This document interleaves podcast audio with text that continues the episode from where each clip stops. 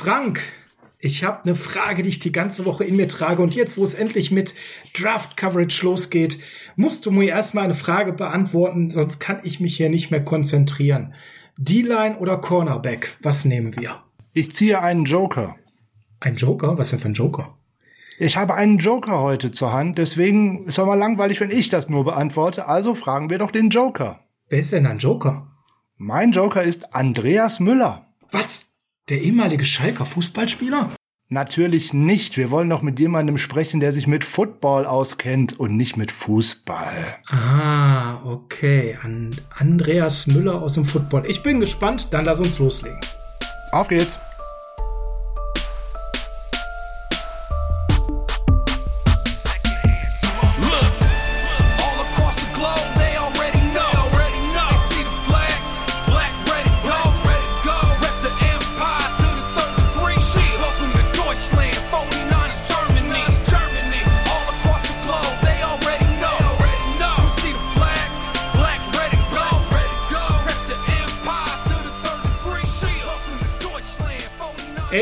Freitag, der 26.03.2021 und freitags ist natürlich Niners Huddle Zeit. Die Niners haben heute einen Andreas Müller zu Gast. Ich bin schon ganz gespannt. Angekündigt wurde der mir, Sascha Lippe, von meinem eigentlichen College-Experten. Frank Höhle, schönen guten Morgen, schönen guten Tag, schönen guten Abend. Ja, danke. Ich bin ja immer der Experte für alles sozusagen, der Universaldilettant, wenn es denn sein muss. Den wäre ich auch, um ich nehme mir jeden Job hier an, aber heute freuen wir uns sehr. Wir haben tatsächlich Andreas Müller zu Gast. Wir meinen tatsächlich nicht den Staubsauger vom ehemaligen äh, Erstligisten Schalke 04, sondern wir meinen äh, tatsächlich den Buchautor und auch den Autor beim Touchdown 24 Magazin, Andreas Müller. Andreas, schön, dass du bei uns bist heute. Hallo, ich grüße euch. Vielen Dank für die Einladung und ich freue mich, bei euch zu sein. Ja, wunderbar. Jetzt haben wir auch direkt den Bogen geschlagen. Ich habe ja schon gesagt, Buchautor. Vom Andreas gibt es zwei ganz tolle Bücher und zwar insbesondere für College Football Einsteiger. Wenn man über in Deutschland oder in Europa über die NFL zum Football kommt, dann ist das gerade das amerikanische College-System ja so ein richtig schönes Mysterium. Es funktioniert ja noch mal ganz anders als die NFL eigentlich und mit dem Sportsystem in Mitteleuropa ist es ja ohnehin nicht zu vergleichen. Ja, Andreas hat jetzt in den letzten beiden Jahren tatsächlich zwei wundervolle Bücher dazu herausgegeben. Warum sind die so schön? Ganz einfach, weil er nimmt euch daran sozusagen an die Hand und führt euch von Seite zu Seite durch das ganze College Football Land und vor allem durch eine College Football Saison. Also wer sich damit gar nicht auskennt, ist bei den Büchern wirklich richtig. Und jetzt äh, braucht der Andreas nicht rot zu werden, weil ich finde die Bücher echt toll und von daher, die müssten unbedingt auch mal gelobt werden. Ich hoffe, du hast schon bisher ganz viel davon bekommen. Ja, ja, also das, das Feedback ist überwiegend positiv. Ich war ja auch bereits bei euren Kollegen eingeladen vom Saturday Kickoff Podcast oder beim Student Check Podcast von Peter Schindler. Ah, alles alte Bekannte, und, wunderbar. Genau, genau. Wer, wer Podcast hört und sich mit Football beschäftigt, der kennt die Jungs und ähm, dort durfte ich auch schon mal berichten über die Bücher. Ja, es ist halt, ähm, es, NFL ist sehr bekannt in Deutschland und es gibt mittlerweile viele, viele, viele NFL-Fans. Und die NFL an sich hat ja Regeln für alles, Strukturen für alles. Und das ist eben im College Football ganz, ganz anders. Und um viele NFL-Fans, die sich zwangsläufig durch den Draft auch mit College so ein bisschen am Rande beschäftigen, mal an diese College-Welt heranzuführen, hatte ich dann irgendwann ähm, angefangen, diese Bücher zu schreiben und auf den Markt äh, gebracht. Und so ist das Ganze halt entstanden. Wie unterscheiden sich denn deine beiden Bücher für alle die, die jetzt noch nicht was von dir gehört haben und jetzt natürlich wissen möchten, muss ich mit Teil 1 anfangen, kann ich mit Teil 2 anfangen? Erzähl mal ganz kurz, was hast du dir bei diesen beiden Teilen grundsätzlich so gedacht? Also Band 1 beschäftigt sich mit der Regular Season, also mit der ganz normalen Saison. Ähm, Band 2 beschäftigt sich dann mit der Postseason, also den Bowl Games und den neuerdings College Football Playoffs. Es bietet sich natürlich an, mit Band 1 anzufangen, dass man erstmal einen Einstieg findet in die Saison und dann mit Band 2 weiterzulesen, weil die Postseason natürlich an die Regular Season dann anschließt und darauf aufbaut natürlich auch. Und wenn ihr mal die Beschreibung des ersten Buches schon lest, dann werdet ihr feststellen, der Andreas ist so nett und holt auch die Leute, die mit College Football noch gar nicht so viel an der Mütze haben, also so Leute wie ich, die sich mehr auf die NFL fokussieren, ganz von vorne ab und erklärt, wer spielt wann gegen wen und warum und warum hat jemand ein Team blaues Spielfeld und was ist Hawaii Exemption und so weiter. Was ist die Bedeutung einer Rivalry Week? Also ihr merkt auch zum Thema Traditionen, Andreas, du fängst wirklich ganz, ganz vorne an, um jeden da mitzunehmen, wo er ist und optimal zu versorgen mit so einem Check-in fürs College. Ja, die, also die College Football Welt ist um ein Vielfaches komplizierter, würde ich mal sagen, als die NFL. Die NFL wird natürlich zentral gesteuert vom Headquarter, angefangen von Roger Goodell mit Richtlinien, Regelwerken und festen Strukturen, auch im Spielplan. Da weiß jeder NFL-Fan direkt nach der Saison, gegen wen spielt mein Team im nächsten Jahr, wer sind unsere nächsten Gegner. Das ist alles festgelegt auf Jahre. Ähm, während es in der College-Welt ein gewachsenes System seit, seit über 100 Jahren ist, in der sich verschiedenste Strukturen entwickelt haben. Es gibt regionale Unterschiede. Und es gibt auch ähm, die, diverse äh, Player, die damit reinspielen, verschiedene Commissioner, verschiedene Interessen der Universitäten, verschiedene TV-Verträge. Also das, das ist so ein kompliziertes, gewachsenes Konstrukt, dass man quasi vorne anfangen muss, mhm. um jetzt um Fans, die sich noch gar nicht damit beschäftigt haben, irgendwo auch mitzunehmen halt. Ne? Weil da muss man wirklich beim bei klein klein beim Anfang anfangen, weil sonst ist es einfach um ein Vielfaches äh, unverständlicher als die strukturierte NFL. Vollkommen richtig. Das fängt ja schon mit so lustigen Sachen an wie in meiner Lieblingskonferenz äh, Big Ten und es spielen 14 Mannschaften und jeder fragt sich, hä, wo kommt denn das jetzt wieder her? Also das ist schon ein wirklich gewachsenes System und was man im Gegensatz zur NFL dort wirklich unterstreichen muss, es gibt nicht nur Ausnahmen, sondern Ausnahmen von den Ausnahmen und wahrscheinlich auch nochmal Ausnahmen von den Ausnahmen Ausnahmen. Aber einen schönen Überblick bekommt man da tatsächlich in den ganzen Kapiteln, die da wirklich schön geschrieben hast. Hawaii Exemption ist zum Beispiel eine lustige Sache. Warum kann man tatsächlich morgens um 6 Uhr Football gucken, wenn man montags morgens aufsteht und solche Sachen? Das ist echt äh, interessant. Kann man jedem nur empfehlen und das ist jetzt keine Schleichwerbung, sondern für jeden, der sich bis jetzt nur mit NFL-Football beschäftigt hat, der kann wirklich, dem sollte man das empfehlen. Zwei wirklich schöne Bücher, schöne Übersichten, schöne Infos, die man da reinbekommt. Jetzt verfolge ich seit den College Football seit knapp 30 Jahren und also ich habe auch noch ein paar schöne Dinge äh, dort mitgelesen, die ich vorher zum Beispiel nicht äh, gewusst habe. Nämlich unter anderem, äh, wie sich das denn erklärt, die drei Unterschiede bei den All-Americans. Aber das war sehr interessant, dass ich die rausgekriegt habe. Das war mir nicht klar. So Un-Ameris, On-American und so weiter und so weiter. Das findet man im Internet nicht so einfach, wann, wo, welcher Begriff äh, zutrifft. Also da war ich total überrascht, als ich das gelesen habe. Super. Ich bin totaler Fan von den Büchern und ich freue mich umso mehr, dass du deswegen bei uns bist heute. Ganz toll. Ja, vielen Dank erst für, für die Einladung. Es freut mich, dass ich da auch mal über die Bücher, Bücher so ausführlich berichten darf. Das ist natürlich eine schöne Sache.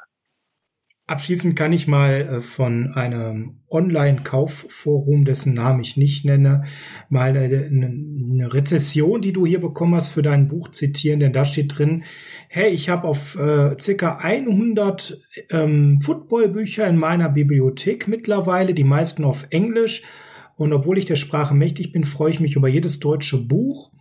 Ähm, habe auch schon diverse College-Bücher gelesen, die aber nur an der Oberfläche kratzen. Da spielt dieses Buch von Andreas Müller mit fast doppelt so viel Seiten wie üblich in einer ganz anderen Liga. Und es enthält viele Infos, die man sich auch im Netz nur mühsam zusammensuchen kann. Hier ist alles lesefertig serviert. Ähm, hab das Buch noch ein zweites Mal gelesen, bin total begeistert und gespannt auf, das, auf den zweiten Teil. Also damals war der, diese Rezession, bevor der zweite Teil rauskam. Und der Wunsch, dass es mal ein Buch von dir gibt, speziell über Notre Dame.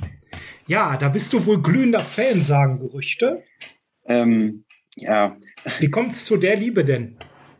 Ja, das, das basiert tatsächlich sogar andersrum auf der ähm, auf der Fanseite des meines NFL-Daseins. Also ich bin ja seit, ich bin ja ein Kind der 90er und seit Anfang der 90er, Mitte der 90er ähm, habe ich natürlich angefangen, mich für Football zu interessieren, auch für NFL. Äh, Anfang der 90er gab es ja für uns Deutsche quasi nur ähm, 49ers oder Cowboys. Da muss ich sagen, habe ich viel 49ers geguckt, ähm, bin dann aber so. Sehr gut. Ja, muss aber dazu stehen, bin dann als Heranwachsender, als man sich dann wirklich entschieden hat für ein Team, bin dann ähm, irgendwann Ende der 90er glühender Colts-Fan geworden. Das hat natürlich mit einem gewissen Peyton Manning zu tun. Weil wenn man den hat spielen sehen, wie der die Defenses gelesen hat, auseinandergenommen hat, das war wie Musik. Das war wie Mozart, der quasi äh, die Defense nach seinem Takt hat spielen lassen. Und so wurde ich halt riesen Indianapolis Colts Fan. Und da ist es in dem Bundesstaat natürlich, wenn man sich damit beschäftigt, nicht mehr weit bis nach Notre Dame. Und ähm, muss dazu auch sagen, ich habe eine, eine zweite Liebe im College Football. College Football ist ja riesig, da gibt es ja wahnsinnig viele Teams. Und ich gucke auch sehr, sehr gerne Oklahoma-Spiele. Da wird sich immer, Peter Schindler freut sich immer darüber, wenn ich das sage. Aber es ist halt, der Bezug von, von den Colts zu Notre Dame ist natürlich nicht weit, geografisch gesehen halt. Ne? Und so ist das halt irgendwann gewachsen, ähnlich wie der College-Football gewachsen ist. Ist auch meine Football-Fan-Begeisterung irgendwann gewachsen halt. Ne? Und so ist es halt entstanden. Ah, okay. So hat man so seine Leidenschaft. Wobei du dann ja auch die 49ers eine ganze Zeit lang positiv begleitet hast. Schade, dass du nicht in das Fanlager abgebogen bist, ne? aber Colts ist auch keine schlechte Wahl. Also es war, es war nicht weit davon entfernt. Als quasi deine zweite NFL-Liebe höre ich raus. Das ist schon okay. Sagen wir mal so, wenn meine Colts raus sind, dann werfe ich immer einen Blick nach San Francisco. Ich habe die Stadt doch schon zweimal besucht.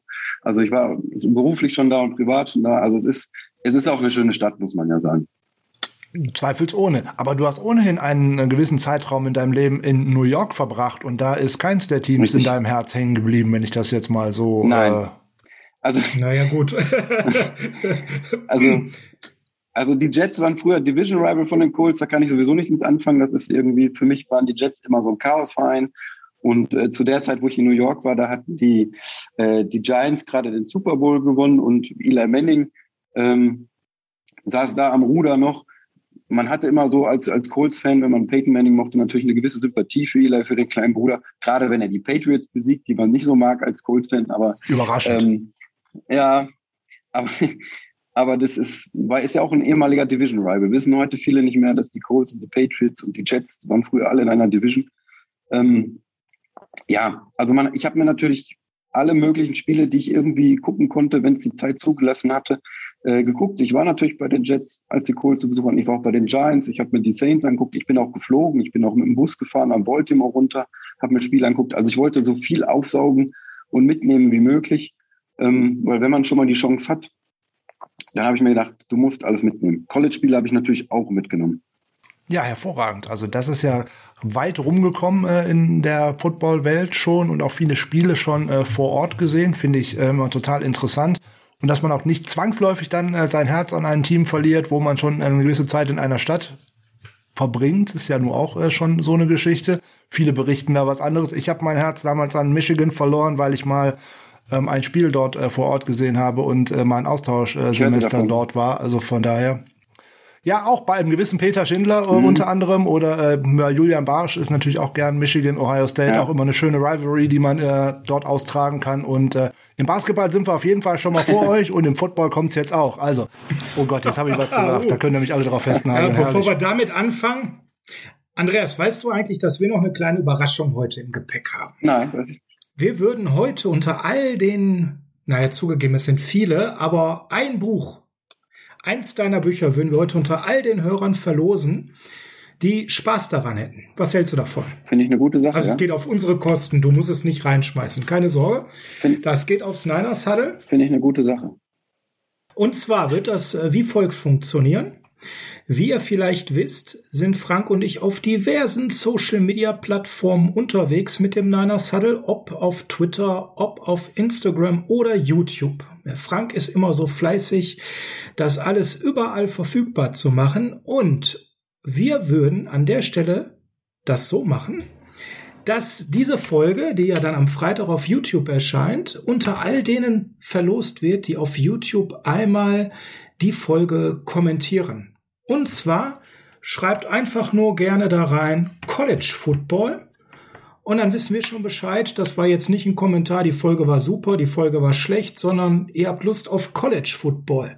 Und wir werden unter all denen, die innerhalb von einer Woche, Frank, eine Woche ist, denke ich, in Ordnung, ne? Da hat jeder Zeit gehabt. Das kann ich auch überblicken, das kann ich mir so lange merken, das passt schon. Ja, in unserem Alter darf man da nicht mehr so weit setzen. Wir sind schon ziemlich vergesslich. Also Freitag geht das Ding ja online. Eine Woche bis zum nächsten Freitag würden wir Frank dann live bei der nächsten Aufnahme für eine Freitagsfolge vielleicht sogar mal gucken, wer da so alles College Football unter Folge 81 des Niners Huddle mit Gast Andy Müller hineingeschrieben hat bei YouTube und einer davon bekommt dann ich sag jetzt mal eins deiner Bücher, weil wir würden euch freistellen, ob es Buch 1 zur Regular Season ist oder Buch 2 zur Postseason. Ihr gebt uns dann einfach Bescheid. Wir würden den Gewinner benachrichtigen und, und damit ihm Rücksprache halten, ob er Band 1 oder Band 2 haben müsste. Hoffentlich sind die auch beide lieferbar. Ich weiß ja nicht, wie begehrt die gerade sind. Die sind lieferbar. Ich setze noch einen drauf. Ich schicke dann das andere Buch, was der Gewinner nicht hat, schicke ich dann mit einer Signatur. Soll er mich anschreiben mit der Adresse, dann schicke ich ihm das zu. Dann hat er beide Bücher. Wow. Sehr geil. Das ist mal eine ganz, ganz geile Nummer.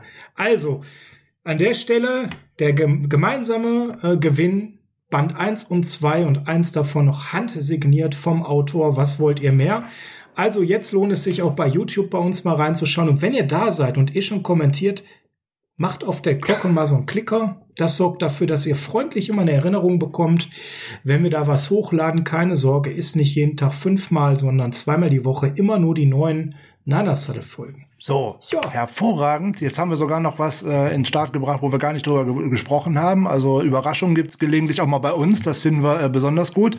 Und dann können wir ja eigentlich mal so richtig anfangen, über College Football zu sprechen. Ja. Andreas, also, was uns natürlich jetzt total umrührt, wenn wir einen College-Experten da haben, ist mal so ein Resümee von einem Experten wie dir an der Stelle zum College Football in der letzten Saison, das war ja alles andere als eine 0815 Folge, sondern das war ja schon irgendwie was ganz, ganz Besonderes und äh, eine Saison, wie es ja noch nie gab. Was ist so dein Resümee als Fazit für die College-Saison, die gerade jetzt so zu Ende ist?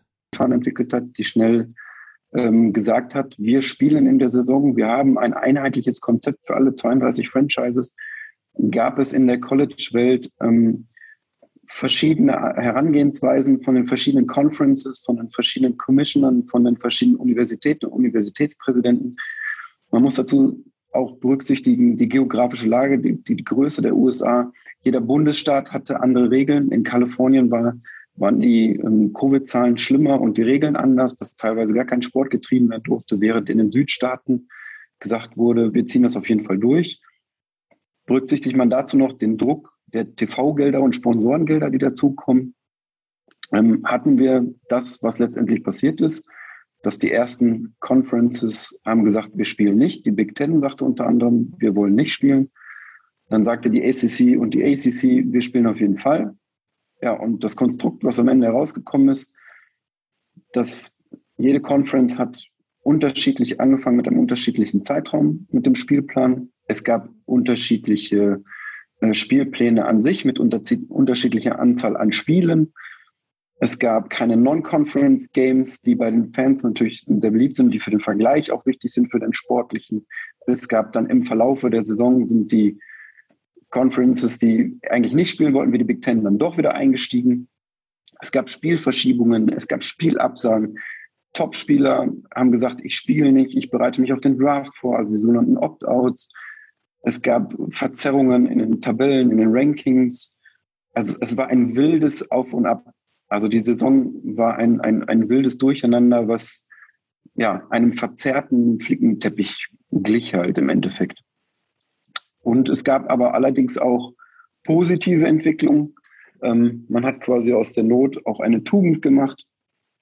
Wenn wir daran zurückdenken, also das Positivste, was es im letzten Jahr gab, war ähm, oder was viele Fans auch gefeiert haben, die Begegnung zwischen BYU und Coastal Carolina, einem Independent-Programm BYU und einem ganz, ganz kleinen Football-Programm, das noch nicht so lange in der höchsten Spielklasse ist, den Coastal Carolina Chanticleers, die ähm, quasi ganz, ganz kurzfristig ein Spiel verabredet haben, nachdem beide Spiele, äh, nachdem beide mhm. äh, Footballprogramme im Dezember quasi mit 9 zu 0 in der Saison überraschend gut gestartet sind und ähm, ja quasi entschieden haben, aufgrund einer Spielabsage von, von Liberty, die eigentlich gegen Coastal Carolina spielen sollten, ähm, quasi ganz kurzfristig verabredet haben, die beiden ähm, Athletic Directors dieser Universitäten. Wir spielen gegeneinander, wir sind zwei 9 und 0 Teams. Wir wollen nochmal unseren Stock erhöhen, wir wollen nochmal auf uns aufmerksam machen Und sie haben dann sogar nationale TV-Präsenz gekriegt. Das Spiel war ein gutes Spiel, obwohl es zwei äh, Teams waren, die keiner Power 5 Conference angehören. Es war ein spannendes Spiel und es gab sogar im Vorfeld hatte ein Fan die verrückte Idee, ich drucke mal ganz schnell T-Shirts, die ich dann verkaufen auf dem Markt werfe. Äh, Mormons versus Mullets.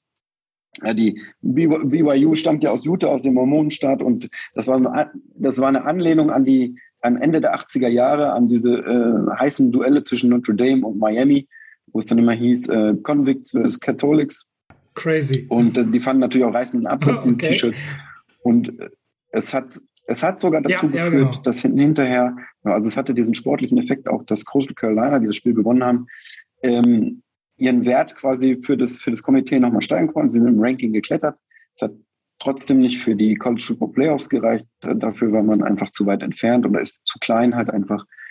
Aber die, die Medien in Amerika spekulierten schon im Nachhinein darüber, ob das vielleicht die Zukunft de, der Spielplangestaltung sein könnte dass man kleineren Programmen über so ein Werkzeug, dass man am Ende der Saison, wenn man eine gute Saison gespielt hat, nochmal aufeinander trifft, um seinen, seinen, seinen Marktwert nochmal zu steigern, um, seine, um sich nochmal dem Komitee zu empfehlen, hey, wir könnten auch in einem großen Bowl spiel, äh, spielen oder teilnehmen.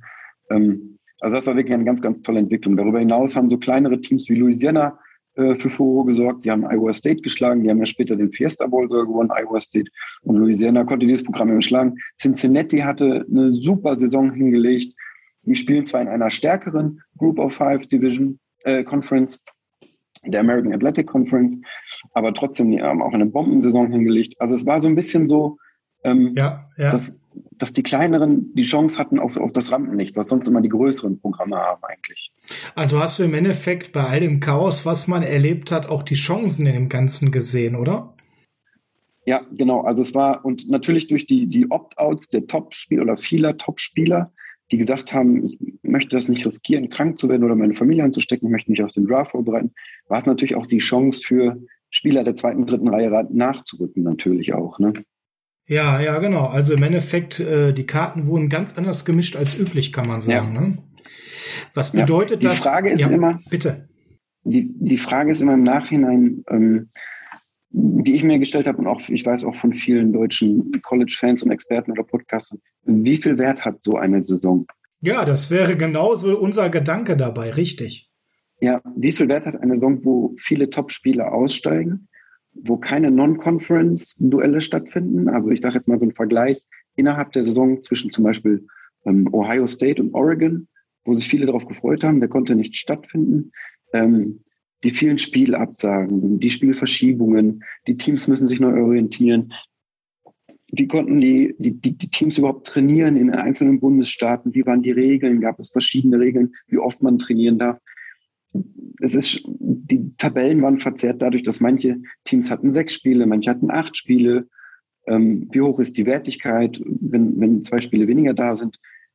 Es ist eine schwierige Frage, die abschließend natürlich nicht wirklich beantwortet werden kann.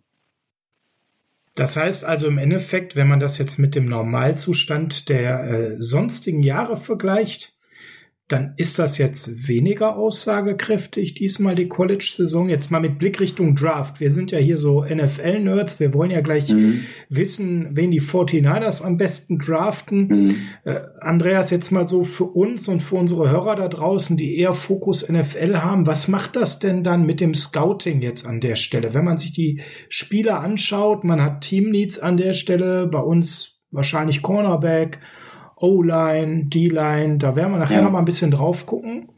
Ähm, tja, was heißt das denn an der Stelle? Es hat, es hat verschiedene Auswirkungen. Es hat auch ganz, ganz komische Formen angenommen. Zum Beispiel, wenn wir jetzt Trey Lance zum Beispiel nehmen von North Dakota State, ein vor der Saison ein top gehandeltes Talent auf der Quarterback-Position, ähm, dessen Team und dessen Conference keinen Spielbetrieb hatte. Dann hat North Dakota State gesagt, wir haben noch ein weiteres Talent im Kader, ein O-Liner, der wahrscheinlich in den NFL-Draft gehen wird. Wir machen ein Spiel, damit die beiden sich präsentieren können im Herbst unter Spiel, Wettkampfbedingungen, damit die Scouts wenigstens einen Blick auf diese Spieler werfen können während des Herbstes. Während andere Spieler wie Jamar Chase zum Beispiel vom LSU. Ja. Der hat ja gar nicht gespielt, der hat das Opt-out gewählt. Oder Penai Sewell, der Top-O-Liner im diesjährigen Draft, hat auch nicht gespielt. Ähm, die NFL GMs müssen natürlich jetzt Game Tape vom Jahr davor sich anschauen. Es gibt kein Game Tape äh, vom, vom aktuellen Jahr. Man, man weiß nicht, ähm, wie hat der Spieler sich weiterentwickelt unter Wettkampfbedingungen. Die, die Combine ist ja auch ausgefallen. Das heißt, teilweise wurde der Pro Day abgehalten an den Colleges, der dann am Stellenwert natürlich etwas, etwas höher angesiedelt war, weil eben der Combine fehlte. Also es ist, es ist eine Verschiebung der, ähm, der Zugriffsmaterialien für die GMs, auf die die zurückgreifen können, um den Spieler zu bewerten. Also es ist fast noch mehr ein Roulette-Spiel oder ein Dartspiel, würde ich sagen, dieses Jahr als die Jahre davor. Man weiß ja nie, was man bei seinem Pick rausbekommt. Und dieses Jahr ist es, glaube ich, noch mal schwieriger, die Spieler zu evaluieren. Jetzt äh, werden aber Chase und Sewell weiter so stabil in den Top 5, Top 7 gemockt. Den beiden scheint das jetzt nicht wirklich in dem Moment geschadet zu haben. Oder wie ist so dein Eindruck der Mock-Drafts? Ähm ja, es gibt, ja, es gibt ja die, also diese, diese Top-Spieler wie Sewell oder Chase, die nicht gespielt haben, die sind ja immer noch in aller Munde. Es gibt auch die Theorie, dass die Spieler, wenn die sich ähm, gezielt auf den Draft vorbereiten, ohne Spiele, dass das Verletzungsrisiko sinkt und dass die Spieler sich mit ihren Personal Trainern vielleicht sogar noch besser auf die NFL vorbereiten können. Das ist aber so ein, ja, das ist auch wieder so ein Fischen im Dunkeln. Ähm, auf der anderen Seite, was, was, uns bei uns in der Redaktion auch oft aufgefallen ist, also in Touchdown 24 American Football Magazin ist, dass man Spieler schnell wieder vergisst. Man, man geht die Listen durch, okay, welche Spieler haben wir, welche College-Spieler, welche gehen in den Draft. Ach ja, der war ja auch noch da, der hat ja gar nicht gespielt. Ähm, Habe ich schon wieder fast vergessen, weil der eben nicht so präsent war.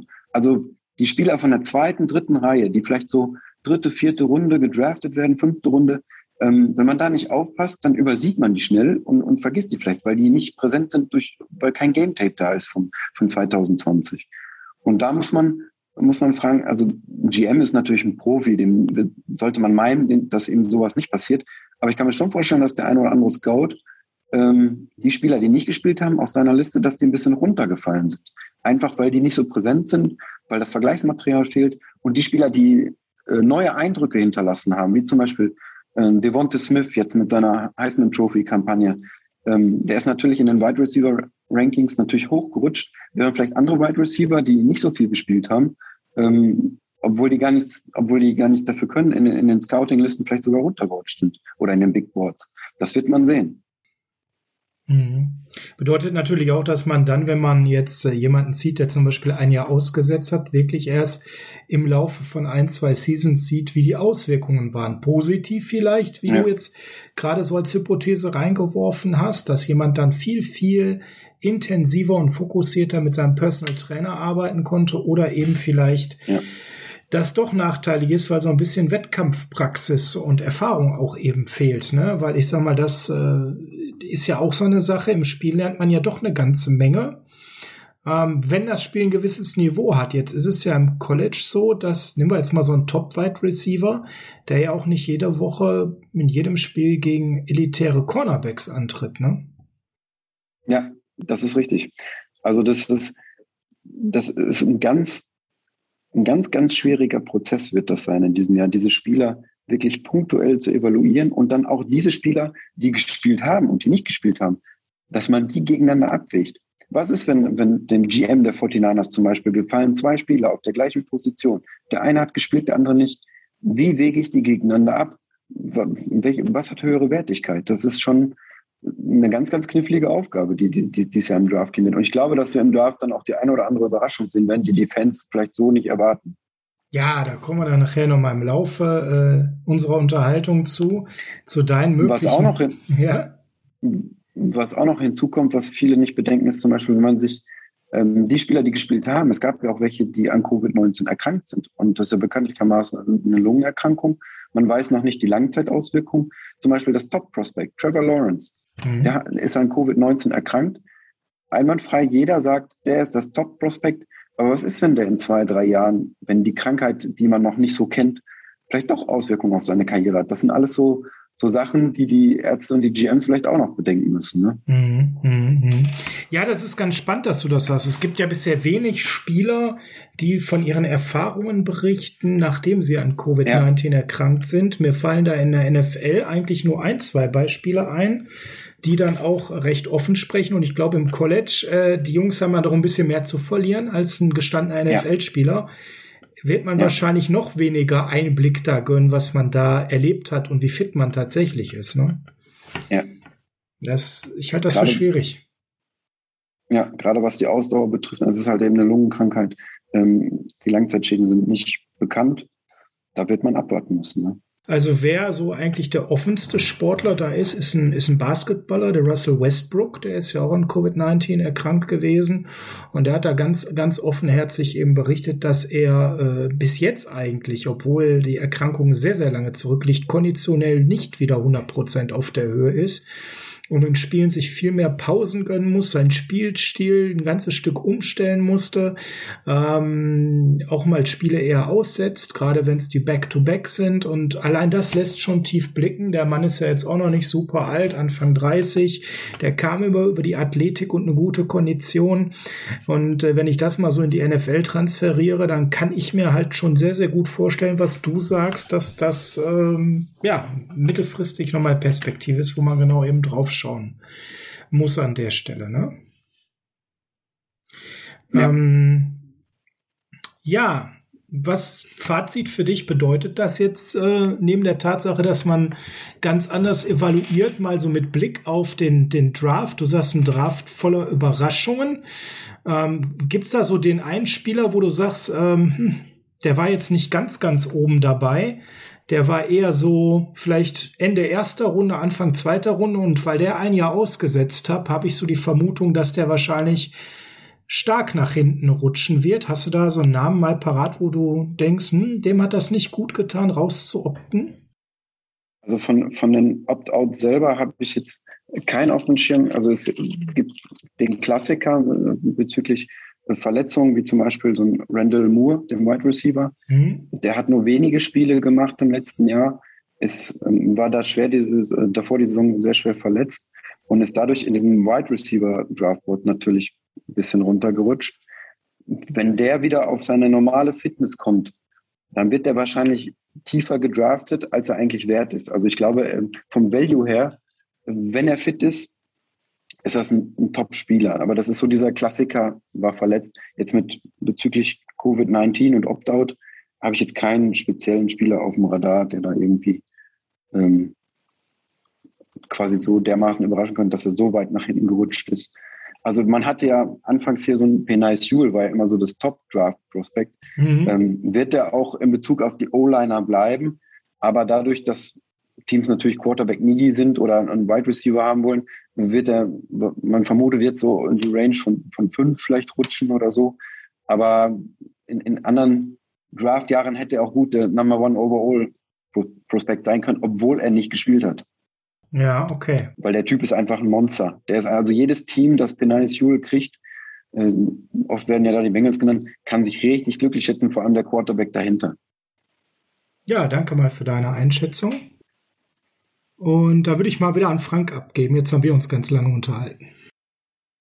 Ja, ist ja vielleicht äh, die Tackles, vielleicht da Trenton Williams ja bei uns bleibt, äh, vielleicht nicht unbedingt das größte Need, was die 49ers früh angehen werden, sondern wahrscheinlich eher in eine andere Positionsgruppe. Richtung Cornerback zum Beispiel. Da wäre ja auch noch ein interessanter Spieler, der ja auch in der vergangenen Saison äh, schon mal nicht äh, gespielt hat es dem Draftstock von Caleb Farley äh, tatsächlich geschadet hat, dass er bei Virginia Tech nicht gespielt hat, weil ähm, JC Horn und Patrick Sertain waren am Start und haben beide auch äh, ganz ordentliche Spielzeiten oh. hingelegt und bei Sertain äh, ist ordentlich wahrscheinlich ah. noch äh, recht untertrieben. Was denkst du über, über Farley? Ist ja in vielen äh, Mock Drafts äh, schon Cornerback äh, Nummer eins oder auch ähm, bei äh, PFF auch der am höchsten gerankte Cornerback. Ähm, ja, ich habe mir also in Vorbereitung auf diese Sendung und auf die Draft Needs der 49ers habe ich mir natürlich auch ein bisschen die, die Cornerback-Rankings angeguckt und da war Farley immer sehr weit mit hoch und ähm, in, der, in der Sendung von von Saturday Kickoff wurde ich auch gefragt bezüglich, ähm, welchen Cornerback ich denn sehr weit oben sehe. Und das, da war ich auch, bei Caleb Farley war ich auch ganz weit oben. Ich glaube, dem, das ist so ein Beispiel, dem das nicht geschadet hat, dass er diese Opt-out gezogen hat. Ähm, man sieht es ja auch, die ganzen Experten ranken ihn so hoch. Wenn man sich das Game Tape auch ansieht von 2019, ja, also ich glaube, das Team, das ihn ziehen wird, wird auch viel Freude an ihm haben. Also das, da kann man, glaube ich, nichts verkehrt machen, auch wenn er nicht gespielt hat. Ich glaube, das, das ist auf jeden Fall ein solider äh, First-Round-Pick. Gilt das aus deiner Sicht für beide möglichen Systeme, die gerade in der NFL gespielt werden? Also gerade mit, ob man jetzt zwei tiefe Safeties spielt oder nur mit einem? Also kann er tatsächlich Outside Man-to-Man -Man alleine, ohne dass er eine Absicherung dahinter hat? Ich kann mir fast vorstellen, warum du das fragst, weil ihr wahrscheinlich bei den 49ers habt ihr natürlich Bedarf auf, auf Safety. Und du hast natürlich jetzt die Befürchtung, jo. wenn die 49ers ihn draften würden und äh, eure Safety-Decke ist natürlich ein bisschen dünn besiedelt. Ähm, so ist es. Da, da wäre es natürlich, also vielleicht sogar die sichere Variante, Patrick Sutain zu nehmen halt. Wenn, ich nehme mal an, da, da wenn ist, der da noch. Wenn der noch da ist. Das ist natürlich, ihr seid an zwölf dran, habe ich gesehen, ne? Äh, genau, ja. wir sind an zwölf und das wäre auch vielleicht mal meine Frage, die sich da anschließt. Wir reden ja jetzt gerade über Cornerback. Ähm, da haben wir jetzt gerade drei Namen gehört: Certain, Horn, Farley. Ist das jeweils, sind die alle drei für dich äh, Position 12 Value? Und, oder ist es total unrealistisch, dass speziell Farley und Certain überhaupt so tief fallen? Wie schätzt du das so ein vom Board? Also ich habe das Gefühl, also alle drei werden in der ersten Runde gehen. Alle, also Farley und Certain werden auch sehr hoch gehen. Ähm, man weiß ja nicht, welche Trades vor euch dann noch getätigt werden in der Range und, und was, was für Teams welche Needs haben. Aber ich habe mir, ähm, als ich mir die 49ers angeguckt habe mit ihren Picks und welchen Bedarf ihr habt, ähm, war für mich auch das Gefühl, in der ersten Runde wäre ein Cornerback das Beste für euch. Und eigentlich wäre das so dieses, man sagt ja immer Best Player Available, bei euch wäre das Best Cornerback Available eigentlich. Glaube ich, könnte man sagen. Also wer, das wäre schön, wenn es so kommt. Also wenn ihr an zwölf, zwölf dran seid und egal wer noch da ist, den von den dreien, den solltet ihr eigentlich nehmen dann. Ich glaube, ähm, wenn ihr Glück habt, ist, also Horn wird wahrscheinlich noch da sein. Wenn ihr Glück habt, ist Farley oder Certain da, dass euch die Entscheidung sogar abgenommen wird. Welchen von beiden ihr denn mhm. gerne hättet. Wie siehst du denn den Drop-Off zwischen Farley, Certain und Horn? Sind die alle ein Tier oder ist Horn doch gefühlt ein ganzes Stück dahinter? Also für mich persönlich waren Farley und Certain Tier Number One. Ähm, Horn kommt so, so, ein bisschen dahinter, aber immer noch so, ich glaube, wird auch immer noch in der, in der ersten Runde gehandelt, also ist auch so gerechtfertigt. Und dann nächste Tier wäre wär ähm, Samuel Jr. Von, von Florida State oder Tyson Campbell von Georgia, aber das wäre schon fast nicht mehr First, also das ist eigentlich nicht mehr First-Round-Material. Was ist mit Eric Stokes von, von Georgia? Schwierig, eher zweite Runde? Ja, ähm, doch, also der wird nicht in der ersten Runde gehen. Der wird zweite, vielleicht sogar, wenn er viel Pech hat, in die dritte Runde. Aber wohl die Cornerback-Tiefe in diesem Jahr ist ja eigentlich ganz gut. Da gibt es andere Positionsgruppen, wie ihr braucht ja auch zum Beispiel Safety, habe ich mir angeguckt. Safety ist richtig dünn besiedelt, meiner Meinung nach, im, im Draft. Also ich hatte ja auch den, den Frank schon mal vor der Sendung angeschrieben. Also Safety im Draft anzugehen wäre, wäre schwierig, ja. weil es eben so dünn ist. Da sollte man sich lieber über die Free Agency versorgen genau. wenn ich jetzt GM der 49ers wäre. Ähm, von daher. Also ich sehe auch keinen einzigen Safety in der ersten Runde und äh, da ist auch eigentlich immer in der Free Agency noch ein bisschen was zu kriegen, so dass ich das auch nicht sehe, dass wir da im Draft zuschlagen. Ähm, ja. Ja, ihr habt ja heute ein bisschen Dev, äh, oder was heißt, wenn, wenn die Aufnahme online geht, das ist zwei Tage her, habt ihr ein bisschen Dev gekriegt mit Kevin Wilson von den Colts das ist so, den kann man mal so für ein Jahr nehmen als Tiefe im Kader.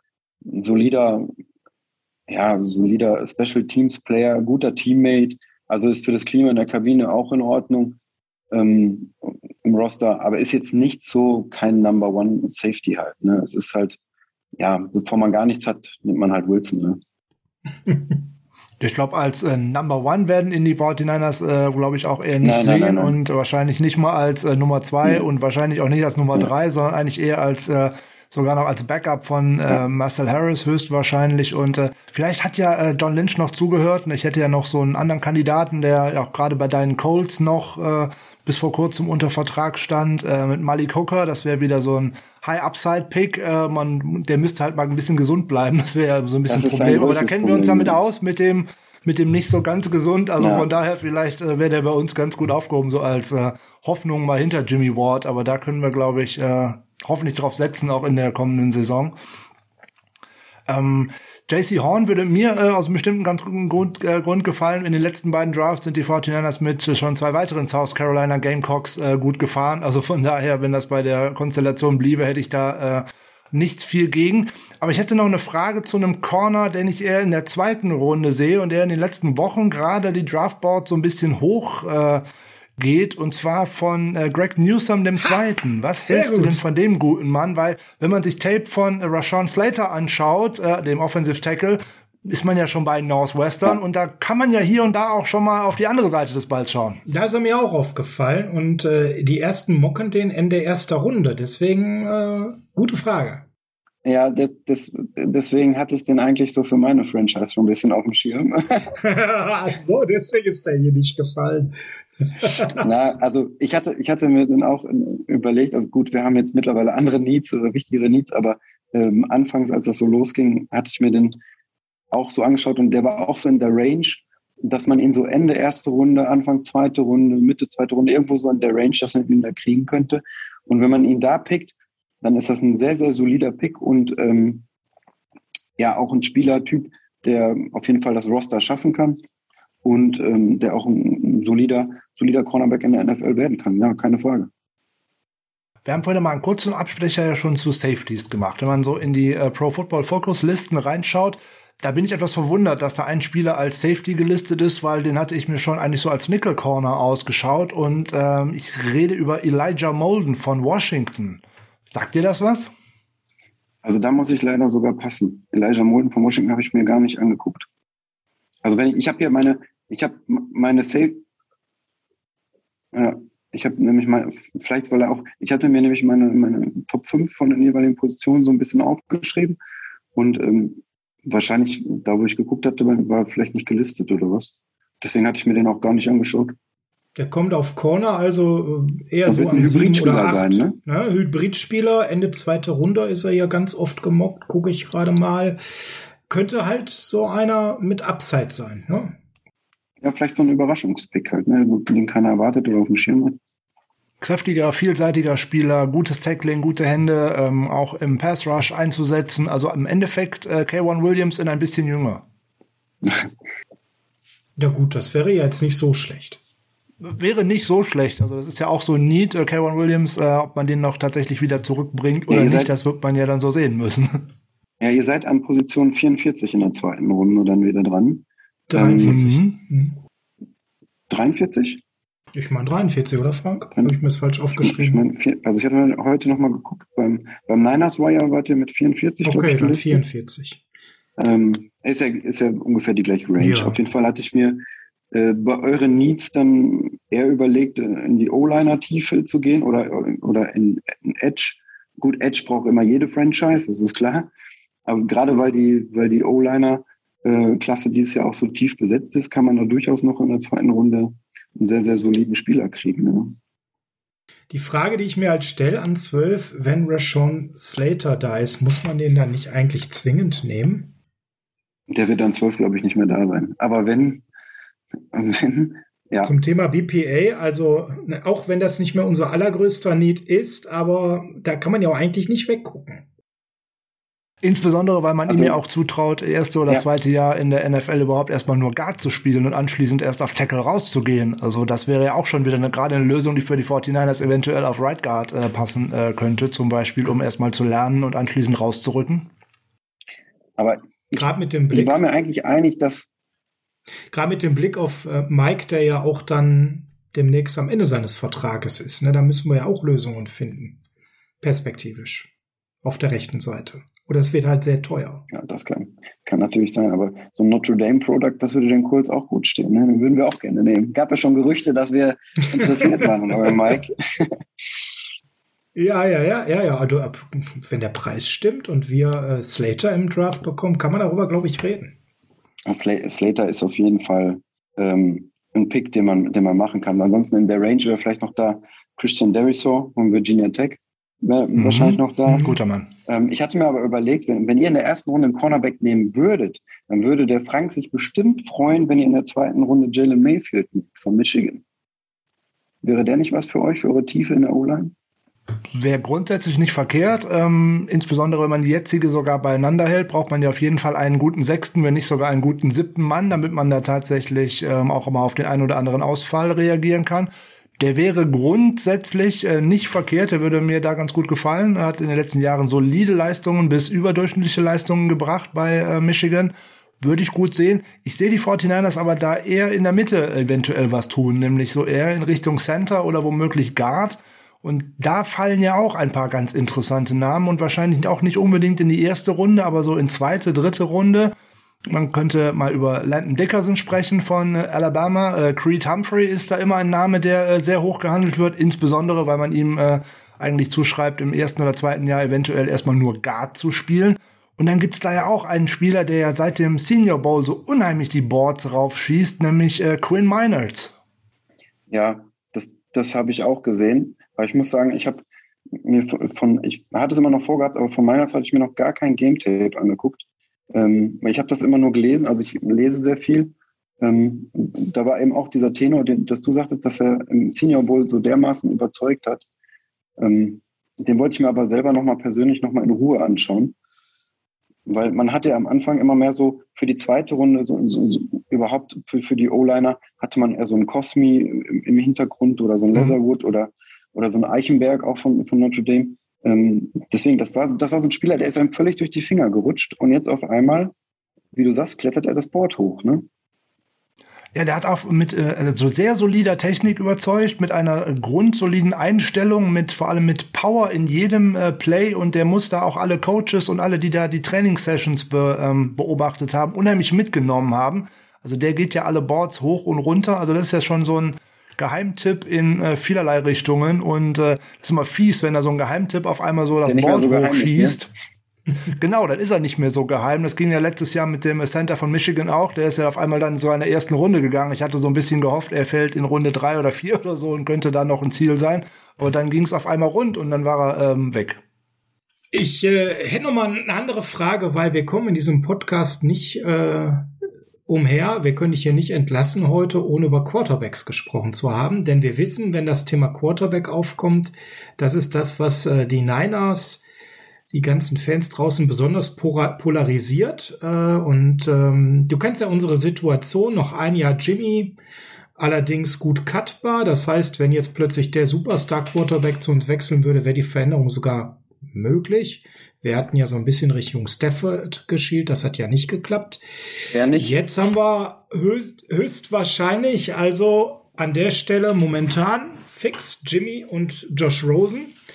Wir sind auch noch in Gesprächen mit einem Veteran-Backup, aber natürlich ist auch die Möglichkeit da, einen Quarterback zu draften. Du kennst unsere Picks in der ersten und zweiten Runde. Du weißt, wie das Board grob fallen wird und du weißt, die 49ers brauchen einen System-Quarterback, der passen kann und nicht sofort losrennt. Jemand, der den Gameplan wirklich mit hoher Intelligenz umsetzen kann.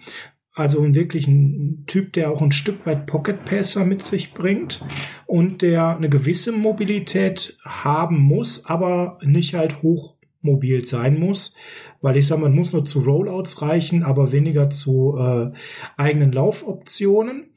Also im Prinzip, wenn du sagst, so ein Typ, der wie Jimmy ist, nur potenziell in Zukunft halt auch vielleicht ein Upside gegenüber Jimmy.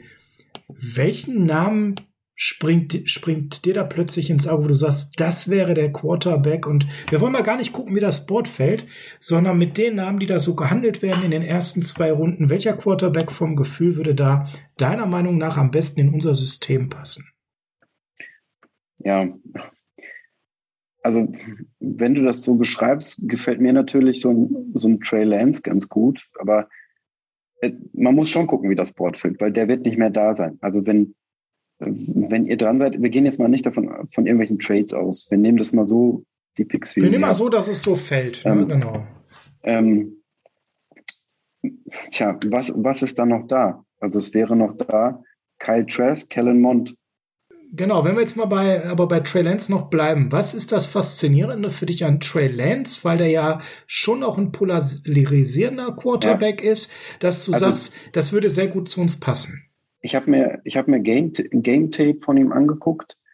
Ähm, ich finde, er ist noch, obwohl er so hoch gehandelt wird, underrated, weil das, was ich gesehen habe, er kann sowohl die Würfe richtig gut anbringen, er kann auch richtig weit werfen, er kann aber auch gleichzeitig die Beine in die Hand nehmen, wie man so schön sagt, und den Ball. Das macht er gerne, gefühlt. Ne? Ja, er kann, er kann sehr gute Läufe produzieren, ähm, den Ball gut bewegen übers Feld. Also er ist ein, ein super mobiler Quarterback. Ähm, und mhm. das, was ich so an Game Tape gesehen habe, ich finde ihn ein Stück besser. Also das ist jetzt meine persönliche Meinung. Ich finde ihn besser als Justin Fields. Oftmals wird Justin Fields ja über ihn gerankt. Ich finde ihn, ja, ich finde Trey Lance variabler einsetzbar.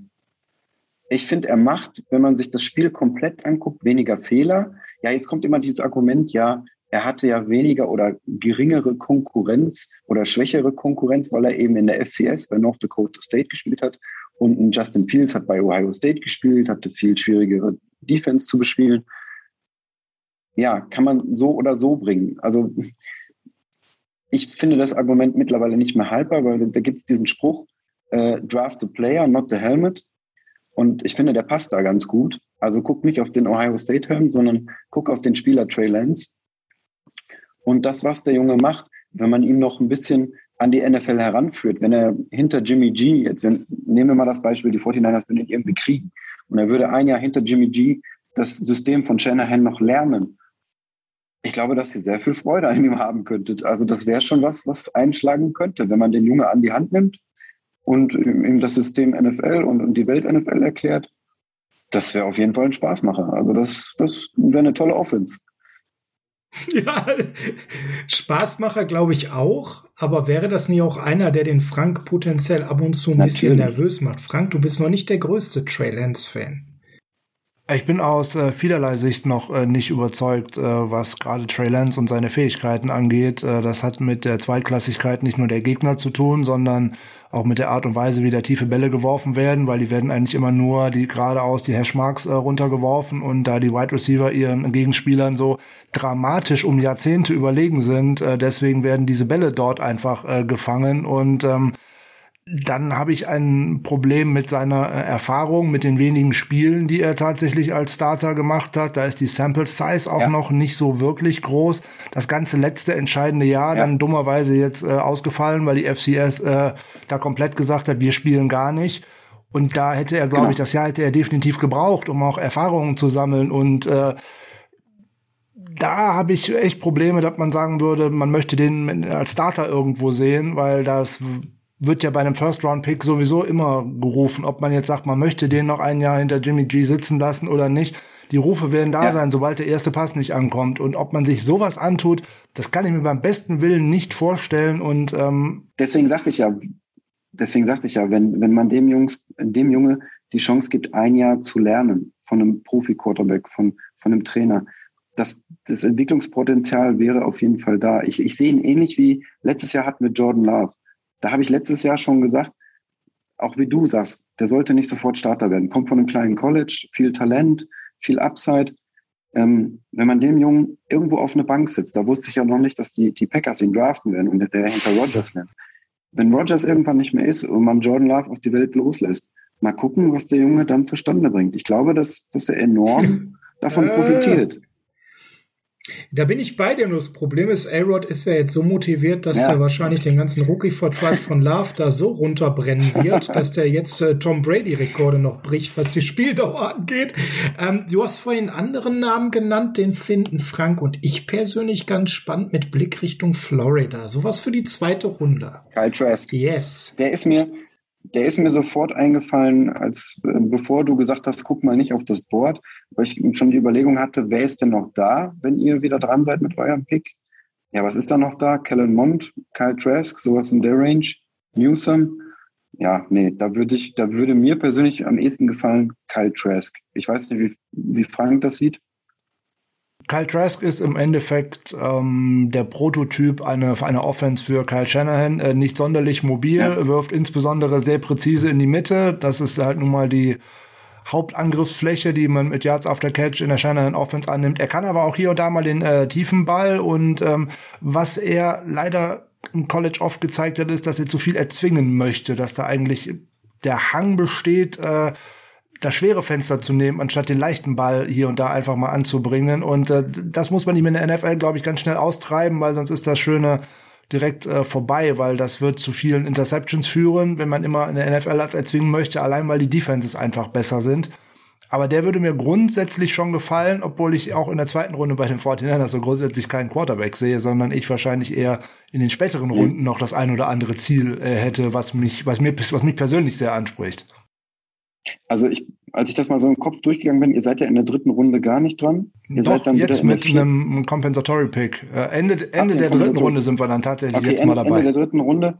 Und vierte Runde wäre Nummer 114, habe ich gesehen. Mhm. Ja.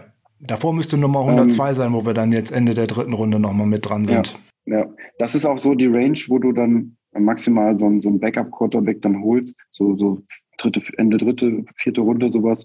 So, so Typ Jacob Eason, so, so Backup-Quarterback, der da ein bisschen lernt.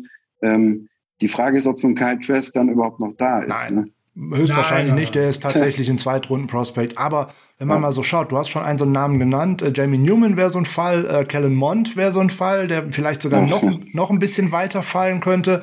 Oder jemand, der mir sehr gefällt, der allerdings auch schon wieder eine nette Injury History mit sich bringt, äh, das wäre nämlich David Mills von Stanford. David, ja, ja da, da, würde ich sogar eher als Backup noch den Riddick von Cincinnati nehmen, bevor ich Mills nehme. Weil der, der mir äh, viel, viel besser gefallen hat und viel, viel mehr Spaß und Freude gemacht hat, wenn man ihn hat spielen sehen als, als Mills. Und wenn man an, an Kellen Mond denkt, da scheiden sich ja die Geister. Mhm. Ne? Die einen sagen, er hat alle Anlagen, er hat das, das Spielverständnis, die anderen sagen, er hat überhaupt kein Spielverständnis. Also wenn man einen Bericht über Kellen Mond liest oder am nächsten Tag einen Bericht über Kellen Mond, sind das völlig unterschiedliche äh, Sachen, die ja. man da liest und ja. man weiß gar nicht, wie man ihn einschätzen soll. Er erfüllt aber witzigerweise diese, ähm, da gab es mal von Bill Belichick diese Parcels-Regel. Wie sollte ein NFL-Quarterback sein, der aus dem College kommt? So und so viele Spiele gemacht haben, ne, als Starter, ja. so und so viele davon mindestens gewonnen und äh, so und so viele Touchdowns angebracht und so wenig Interceptions äh, angebracht, dass das in diese, diese Formel passt. Und witzigerweise erfüllt das Kellen Mond. Also man munkelt schon, ob die Patriots vielleicht Kellen Mond als Lehrling hinter Newton holen. Aber ich, mir wäre er, wenn ich der GM der 49ers wäre, wäre mir Kellen Mond zu risikoreich.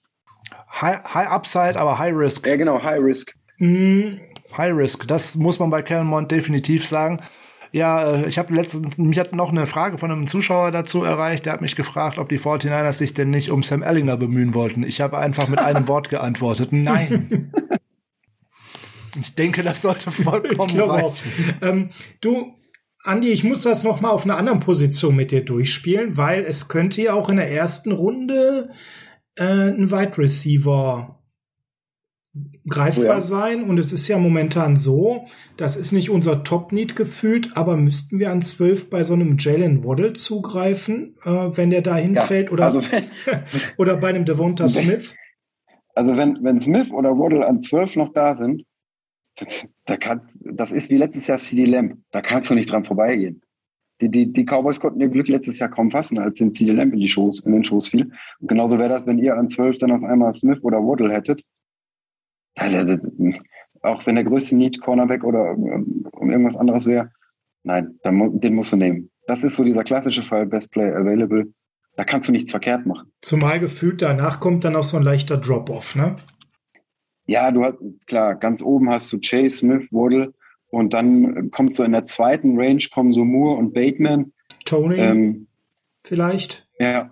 Ja. Ja, Elijah ja. Moore. Aber das ist da, also da ist aber, der Drop-off spürbar, ne? Die ersten drei sind wirklich, letztes Jahr ja. eine unheimlich breite Wide Receiver Klasse.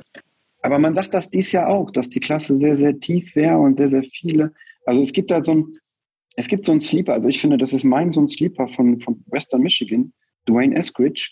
Ich bin super gespannt, wo der hingeht, weil ich glaube, den haben viele nicht so wirklich auf dem Schirm, aber dass der in der NFL richtig für Tamtam sorgen kann. Mhm. Der hat, ähm, der hat ein gutes Route Running, der hat gute Hände, das ist eigentlich ein Wunder, warum der an so einem kleinen College spielt, warum der keine besseren Angebote hatte. Ich, ich weiß es nicht, aber wenn man sich Game Tape anguckt von Eskridge, ist ein super, also wenn du den in der dritten oder vierten Runde kriegst, musst du nehmen. Und, und wenn ihr dann noch sagt, okay, doch noch ein Wide Receiver und in der ersten Runde habt ihr Cornerback gezogen, dann kann man auch gerne nochmal auf Eskridge gehen. Da machst du nichts verkehrt. Da wären sicher gerade, vielleicht, die Klasse ist vielleicht in der Spitze nicht so dramatisch toll wie in der vergangenen Saison, aber ich finde gerade in der Tiefe, gerade ja. was so dritte, vierte Runde an Wide Receiver hergibt, da findet man tatsächlich bestimmt ganz, ganz tolle Spieler, die auch direkt in ihrer ersten Saison einen äh, großen Impact haben könnten. So ein Nico Collins wäre vielleicht auch noch so ein Beispiel von Michigan in der richtigen Offense. Ja. Der könnte da bestimmt. Tess Williams von Auburn ist auch so einer, wenn man ihn richtig einsetzt, da könnte direkt viel gehen. Oder Amon Rastan Brown, um so einen Namen auch nochmal zu geben, USC. Der deutsche Jung. Da, da sind da sind genau der deutsche Jung. Ähm, da sind ja unheimlich viele interessante äh, Spieler dabei und äh, noch viel mehr, die man gar nicht so sehr auf dem Zettel hat. Weil ich habe das ja letzte Woche in einer von unseren Folgen schon mal gebracht. Müsste man, wenn an zwölf tatsächlich so ein Devonta Smith noch da ja. wäre, da ist es völlig egal, was der andere ja. Need ist. Aber wenn du dann tatsächlich äh, Ayuk, äh, Samuel und dann vielleicht noch im ja, Slot äh, Devonta Smith aufbieten könntest, ja, meine Güte, ja. ob ich dann einen Cornerback habe, ist ja dann egal, da kann ich ja jede Woche 50 Punkte machen. Ah. Also wäre auf jeden Fall so ein no Ding. Defense Football. Wenn, wenn das so fallen würde, ja. ähm, meine Güte, da Problem bei den 49ers ist eigentlich nur Best Player Available ist da in den letzten Jahren einfach nicht das äh, Programm, was da gekommen ist, sondern dass man sich oftmals in einen äh, in einen äh, Spieler verliebt hatte und den dann im Endeffekt äh, unbedingt haben wollte. Und äh, das ist äh, immer so ein Ding, wenn man dann seinen eigenen Spieler, in den man sich verliebt hat, dass man da unbedingt draufgehen möchte, dann wird das oft schwierig, weil dann geht man noch mal wieder ein paar Plätze hoch und man lässt halt VPA hier und da einfach äh, liegen und äh, das ist die große Gefahr. Große Gefahr bei den 49ers aus meiner Sicht auch weiterhin äh, mit dem 12. Pick einen Edge Rusher zu nehmen, weil das ist irgendwie so, ja, ähm, ja Hausregel ja, irgendwie in den also, letzten Jahren immer wieder. Ich weiß, ihr sucht ja einen Kompagnon für, für Bosa, ne, auf der anderen Seite. Na, den haben ähm, wir doch jetzt. Immer noch, den ja. Haben wir doch jetzt. Ja. Ja, ob Samson Ebukam das nun tatsächlich ist, da auch, wollen wir mal abwarten. Irgendwo habe ich auch gelesen, ich weiß nicht, ob das in Niners war, auf irgendeiner äh, Niners-Seite habe ich gelesen, dass ihr eventuell auch einen Kompagnon sucht für, für Kittel. Ähm, aber ich muss sagen, die Titan-Klasse ist im Gegensatz zur Wide Receiver-Klasse Boah, richtig dünn. Also meiner Meinung nach, da kommen ja, ganz am Anfang heavy. hast du Kyle Pitts und du hast Pat Freiermut, der äh, mit dem deutschen Namen von, von Penn State. Aber dann hast du, nix. danach hast du nix. gefühlt dann nix. Dann kommt da irgendwann welche, ja, ganz, ganz die, hinten die kommt so Draft. Hunter Long oder ja. so. Das dauert ewig. Oder Brevin Jordan, das dauert ja, ewig, bis die kommen, ne?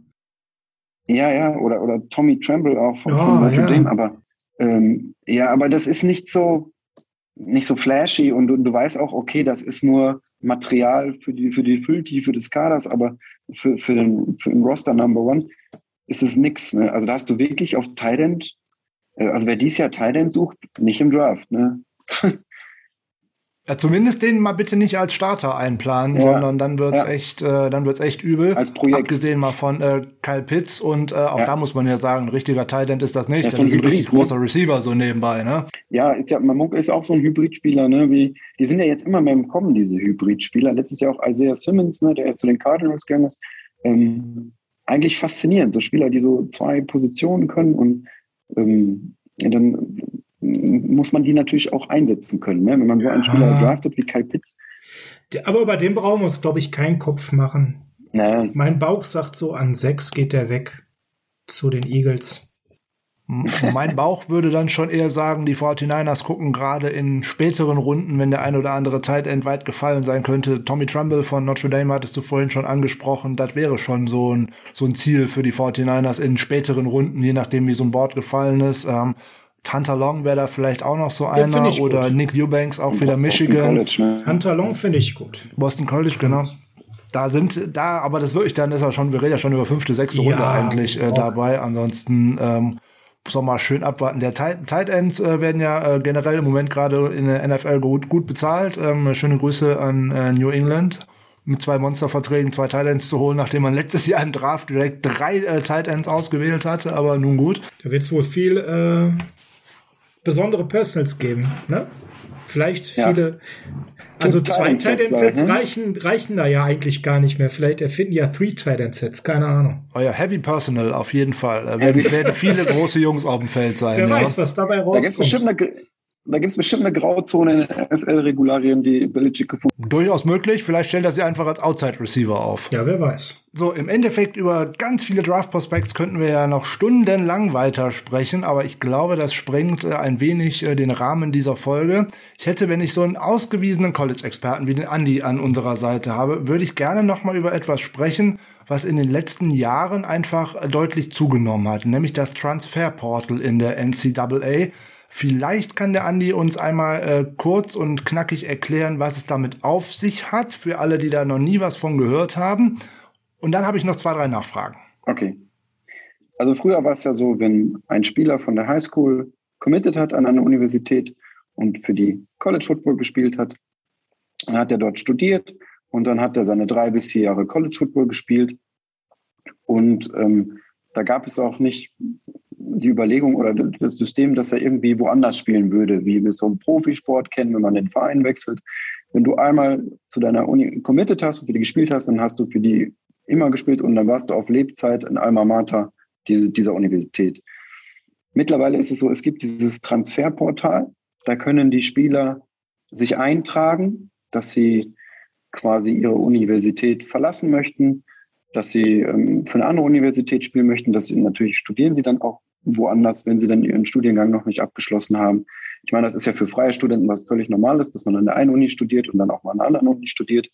Ähm, für die Sportler ist das, oder für Football ist es relativ neu. Und wir haben jetzt dieses Phänomen, dass das massiv zugenommen hat. Also, dass Spieler viel, viel mehr wechseln. Man hat so das Gefühl, man ist schon irgendwie wieder im Profisport, wo die Sportler die Vereine wechseln, äh, ständig in den Sommerpausen. Und ähm, das kann verschiedenste Gründe haben. Das kann sein, weil man mit, der, mit dem Trainer nicht zurechtkommt, mit dem Head Coach. Das kann sein, weil man sich mehr Spielminuten erhofft bei einer kleineren Uni. Das kann damit zusammenhängen, dass man die schulischen Leistungen, die akademischen Leistungen nicht erfüllt und dann vielleicht noch mal auf ein Junior College muss oder irgendwie von, auf eine kleinere Uni oder den Studiengang wechselt, dass die Uni vielleicht den Studiengang gar nicht anbietet.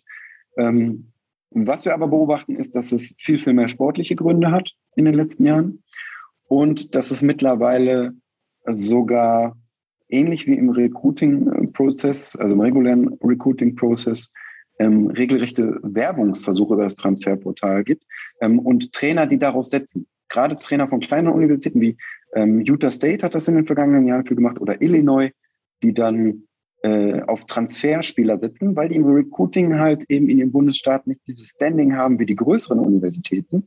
Bei Utah State zum Beispiel, da sind BYU oder die Utah Utes sind an erster Stelle in Utah. Die greifen die Top Prospects in der Umgebung ab. Und Utah State muss dann sehen, wo sie bleiben. Und die setzen dann auf ähm, Transfer-Portal-Spieler, zum Beispiel sogar von Power 5 äh, Teams. Ähm, bei Utah State sind, glaube ich, einige Spieler auch von, von Texas Tech rüber gewechselt oder was wir jetzt auch sehen unter den Top-Teams. Oklahoma hat jetzt mehrere Spieler von Tennessee äh, rübergezogen über das äh, Transferportal. Da sind, glaube ich, nicht nur zwei, glaube ich, sogar drei oder vier Spieler. Ich weiß die genaue Anzahl nicht mehr. Vier zeigt Ich meine, es müssten vier sein inzwischen. Ja, ne? Äh, die, das hätte es früher so auch nicht gegeben, jetzt in dieser enormen Anzahl, die sich natürlich irgendwann mal für Tennessee entschieden haben, weil es ein großes Programm ist mit der Hoffnung, auf sich aufmerksam zu machen, in der größten Conference zu spielen, ähm, natürlich sich für den Scouts zu empfehlen. Und Tennessee hat nicht die Entwicklung genommen, äh, die man sich erhoffte, Tennessee. Und dann wechseln solche Spieler nach Oklahoma, das in den letzten Jahren natürlich etwas erfolgreicher war als Tennessee. Und wo viele Spieler den Weg dann in, in die NFL natürlich auch finden. Ähm, ja, und das sind so diese, diese, diese Muster oder diese, diese ähm, ja, diese Wellen, die wir in den letzten Jahren so beobachten können. Ne? Interessant ist eigentlich, ich weiß nicht, ob dir das auch so aufgefallen ist, ähm, jetzt Justin Fields ist ja auch so ein äh, Kandidat, der relativ schnell mal getransfert ist, weil er in Georgia hinter einem gewissen Jake Fromm einfach keine äh, Chancen gesehen hat, beziehungsweise den nicht verdrängen konnten. Gerade Quarterbacks gehen ja. relativ schnell nach meinem ja. Empfinden. Wenn das im ersten Jahr nicht funktioniert hat, sofort in dieses Transferportal, ähm, stellen sich eigentlich nicht dem internen Wettkampf, wie es denn äh, früher der Fall gewesen ja. wäre, sondern äh, ziehen einfach weiter. Und ähm, ich finde, das ist eine, eine fast eine Free Agency, äh, mehr oder weniger im, ähm, in der NCAA, ja. insbesondere weil man oftmals nicht weiß, wie entscheidet denn jetzt eigentlich der Dachverband? Ist der sofort spielberechtigt ja. bei der neuen Uni oder eher nicht? Und das ist immer so eine, so eine 50-50-Entscheidung. Da hat man ja. immer so das Gefühl, da wird eine Münze geworfen, dass so wie alles, was ins Büro von Roger Goodell reingeht, da weiß man auch nicht, was wieder rauskommt. Man, man hat so das Gefühl, dass äh, positiv entschieden wird seitens der NCAA, wenn der Spieler schon eine gewisse Reputation, einen gewissen Namen hat und das natürlich im Sponsoring und den TV-Geldern sich natürlich auswirkt. Ähm, es ist nur so, so eine Gefühlssache, aber wenn, wenn du diese Vergleiche schon ziehst, guck mal, wir haben Joe Burrow, der war ursprünglich auch bei Ohio State, ist dann zur LSU, hat dort völlig abgerissen, ist ausgerastet, Heisman Trophy gewonnen, First Overall Pick. Kyler Murray, Baker Mayfield, alles First Overall Picks von, von Oklahoma, die aber ursprünglich nicht bei Oklahoma committed haben. Also das ist so eine, man, man hat das Gefühl, ah, der, der Druck auf den Quarterbacks ist so hoch, wenn du was werden willst, sieh zu, dass du irgendwo sofort Spielzeit bekommst. Und wenn du das mal vergleichst, hier bei, bei deinem Lieblingscollege, Michigan, ein Tom Brady, der war als Michigan-Spieler fast nie Stammspieler. Erst in seinem letzten Jahr musste er sich, ja. wie du sagst, diesem internen Wettbewerb hat er sich gestellt und hat dann im Orange Bowl abgeliefert, ähm, dass das Michigan im Orange Bowl gewonnen hat und ist dann ganz, ganz weit hinten gedraftet worden. Und ich glaube, diese, diese, diese jungen Quarterbacks von heutzutage, die nutzen das, um viel, viel schneller ins Rampenlicht zu kommen, um von, von einem kleinen College schnell auf ein großes College oder von, von einem großen College, wo sie sich dem internen Wettkampf nicht stellen wollen, weil das zu viel Zeit kostet, äh, gehen Sie lieber zu einem anderen großen College, wo Sie sofort spielen können, weil da vielleicht gerade kein Quarterback ist, damit Sie sofort Beachtung von den Scouts bekommen. Also es hat ja, viel, mit, genau, so hat viel mit, dem, mit dem Wert oder dem Value für den NFL-Draft zu tun. Genau. Also oftmals ähm, ist eigentlich für die Universitäten ja auch schade. Die haben ja auch äh, wirklich äh, Ressourcen äh, hineingesteckt. Auf der anderen Seite, die Spieler verdienen ja im Endeffekt erstmal nichts, außer mhm. ihre akademische Ausbildung, die sie dort ja machen könnten, bei denen ja sowieso viele Spieler das äh, nicht nutzen. Ich bin mir nicht mehr über die genaue Prozentzahl sicher, wie viele überhaupt ohne einen Abschluss äh, an der Universität tatsächlich in die NFL gehen, aber es ist ein relativ hoher ähm, Prozentsatz und äh, auch das ist äh, schon irgendwie hier und da grenzwertig zu sehen. Aber das Transfer Portal bietet natürlich dann auch den Spielern, die es in so einer Depth Chart bei einem richtig großen nicht geschafft haben, Spielzeit zu bekommen, natürlich auch die Möglichkeit bei einem kleineren sich in den Vordergrund ja. zu spielen. Das ist auch keine Frage. Das ist also auch wieder etwas, was Vor- und was Nachteile ja. hat. Ähm, gab es halt früher nicht so. Da war es tatsächlich ja. nur der Graduate Transfer, der ja im letzten Jahr einfach noch erstens hingehen konnte, wo er wollte und auch zweitens auch direkt spielen durfte, ja. weil er ja seinen College-Abschluss schon gemacht ja. hat.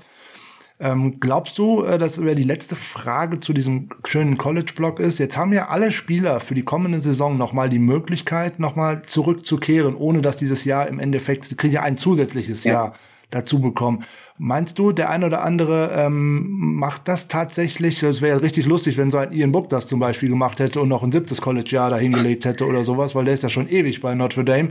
Ähm, dann irgendwann werden die Spieler auch zu alt, um eigentlich schon in den NFL-Draft zu gehen, ja. um richtig früh wegzukommen. Es war ja im Endeffekt nur so ein Entgegenkommen von der NCAA, ja. um äh, irgendwie diese Pandemiesaison rüber zu schiffen. Ähm, wie siehst du das? Siehst du das äh, eher kritisch oder denkst du, einige Spieler müssen diesen Weg eigentlich noch gehen und die gehen zu früh in den Draft? Also ja, man, man muss das aus verschiedenen Perspektiven auch sehen. Ähm, die eine Perspektive ist, ähm, bin ich ein Spieler, der NFL-Potenzial hat, aber ich hatte in den letzten Jahren irgendwie Pech, ich habe eine, eine schlechte Saison gespielt, eigentlich kann ich es besser, vielleicht habe ich familiäre Probleme, vielleicht war ich verletzt, ähm, vielleicht hatte ich auch Probleme mit Corona oder habe diesen Opt-out ähm, für die ist es natürlich nochmal eine Chance, sich ein letztes Mal wirklich zu empfehlen. Ähm, dann, dann sei es ihnen gegönnt. Dann sollen sie, also ich finde auch, man soll immer alles versuchen. die andere Perspektive ist, ähm, für mich aus College-Sicht, wenn man jetzt mal von der NFL komplett weggeht, es gibt viele, viele, viele Spieler, für die ist die College-Karriere die einzige und die letzte, die gar keine Chance haben auf den NFL. Und für die ist es vielleicht, die lieben das Spiel, die spielen gerne Football, die spielen gerne College Football. Für die ist das eine Chance. Hey, ich kann meinen Sport noch mal ein Jahr ausüben. Danach ist meine Karriere beendet und ich spiele nie wieder Football. Vielleicht mit meinen kleinen Kindern, vielleicht werde ich Trainer oder sowas. Aber es ist für mich mein letztes Hurra. Ich weiß, dass ich nicht in die NFL kommen kann. Ähm, und für die ist das so, die genießen das dann nochmal. Und denen, denen gönnt man das auch. Und vielleicht haben diese Spieler dann auch am meisten Spaß und bringen vielleicht nochmal eine super Leistung und haben vielleicht unverhofft eine Chance auf einen NFL-Draft oder auf einen äh, undrafted Rookie zum Beispiel zu werden. Das darf man auch nicht vergessen. Also ich sehe es eigentlich eher aus der Spielersicht sehe ich es positiv. Und aus der Zuschauersicht, warum nicht? Wenn der eine, der will sich beweisen, der andere hat mal Spaß am Spiel, das kann doch nur positiv sein. Ja, da hat man tatsächlich dann endlich mal eine Regelung gefunden, mit der eigentlich, glaube ich, alle gut leben können. Genau aus den äh, Argumenten, die du jetzt gerade so schön äh, für uns äh, dargelegt hast.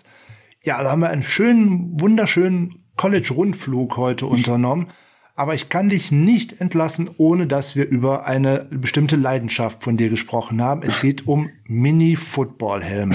Ich habe gelesen und unter diversen Menschen schon mal gehört, du hast eine riesige Sammlung, was das Ganze anbelangt. Klär uns doch bitte mal auf.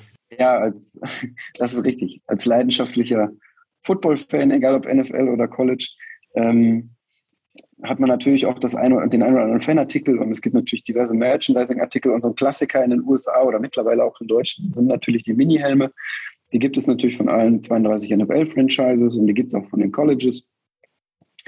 Ähm, und ich sammle halt seit Jahren schon ähm, diese Mini-Helme mit Originalunterschriften. Also ich habe zu Hause in, in, meinem eigenen Büro habe ich natürlich so eine Art Man Cave auch eingerichtet mit ähm, klar, da sind natürlich Helme von den Colts drin, von NFL und auf College-Ebene habe ich eine komplette Vitrine und da sammle ich speziell ähm, Mini-Helme mit Unterschriften von Heisman-Trophy-Siegern, die auch mit Heisman-Signatur unterschreiben. Also steht immer der Spielername drauf und der Spieler hat dann noch drauf geschrieben Heisman oder Heisman-Trophy-Sieger und dann das Jahr dazu halt. Und ja, das ist mittlerweile eine, eine stattliche Sammlung. Ähm, Anfangs war ich gefühlt der Einzige in Deutschland, der, der dieses Hobby hat, aber mittlerweile gibt es sogar richtige Communities und äh, richtige äh, Samm verrückte Sammler, die mich mittlerweile, glaube ich, sogar weit überholt haben. Anfangs war ich einer der mit den größten, mit der größten Sammlung. Mittlerweile gibt es da weitaus äh, verrücktere noch. Ähm, aber es ist halt eine ganz, ganz nette Community. Und ich habe auch schon den einen oder anderen Redakteur oder Podcaster auch angesteckt. Ich weiß nicht, ob es Sven Schür kennt. Ähm, ja. Der ist mittlerweile, mittlerweile auch infiziert, der sammelt mittlerweile auch. Ähm, ja, und ähm, was mir da ein Anliegen wäre oder was man noch erwähnen könnte, also für die 49ers-Fans, die jetzt vielleicht zuhören und sich überlegen, oh, ich würde mir gerne einen Joe Montana-Helm zulegen oder einen Steve Young oder so. Oh, teuer, Vorsicht, Vorsicht. Ja, ja. Ähm, die sollten unbedingt aufpassen. Es sind massenweise Fälschungen unterwegs. Also wenn wenn jemand Fragen hat, kann er mich natürlich gerne anschreiben oder ich leite ihn auch an die Community weiter, an unsere Admins. Es gibt da bestimmte Zertifikate, die darauf hinweisen, ob, das, ob der Spieler wirklich unterschrieben hat. Da sind dann äh, neutrale Beobachter dabei, die das zertifizieren. Da gibt es aber auch viele, viele schwarze Schafe. Also so ein Tom Brady-Autogramm, so ein Peyton Manning, so ein Joe Montana. Mhm. Das sind hm. mit die wertvollsten und die werden natürlich massenweise gefälscht. Also da muss man wirklich wirklich aufpassen, was für ein Zertifikat ist das, was für ein Sticker ist auf dem Helm. Manche Spieler haben ihre eigenen Sticker, manche Spieler haben bestimmte Verträge mit bestimmten Zertifizierern, dass sie nur da unterschreiben. Ähm, ja, also da können, wenn 49ers-Fans jetzt zuhören und Fragen haben, können die mich natürlich gerne anschreiben. Da kann ich entweder selber das beantworten oder ich leite sie weiter an erfahrenes, äh, an erfahrene Fachleute. ja, danke schön. Schönes Angebot von dir. Andreas, bevor wir auseinandergehen, noch mal der Hinweis an alle unsere Hörer da draußen. Wer innerhalb der nächsten sieben Tage nach Upload dieser Folge auf YouTube mit dem Stichwort College Football hier in diesem Video zur Folge 81 des Niners Huddles kommentiert und die Glocke bimmelt, der hat anschließend die Chance, nicht nur den ersten Teil, sondern auch den zweiten Teil der College Football Lexikas, würde ich jetzt schon fast sagen, von Andreas Müller zu bekommen und einer der beiden Teile auch noch handsigniert vom Autor höchstpersönlich. Also, liebe Leute, wenn ihr bisher noch nie auf YouTube wart, jetzt habt ihr endlich mal einen triftigen Grund dafür. Und da fast jeder auf YouTube schon war, einige von euch da draußen haben noch nicht das Niners Huddle abonniert und da solltet ihr das jetzt schnell nachholen, um diese beiden geilen Bücher zu bekommen.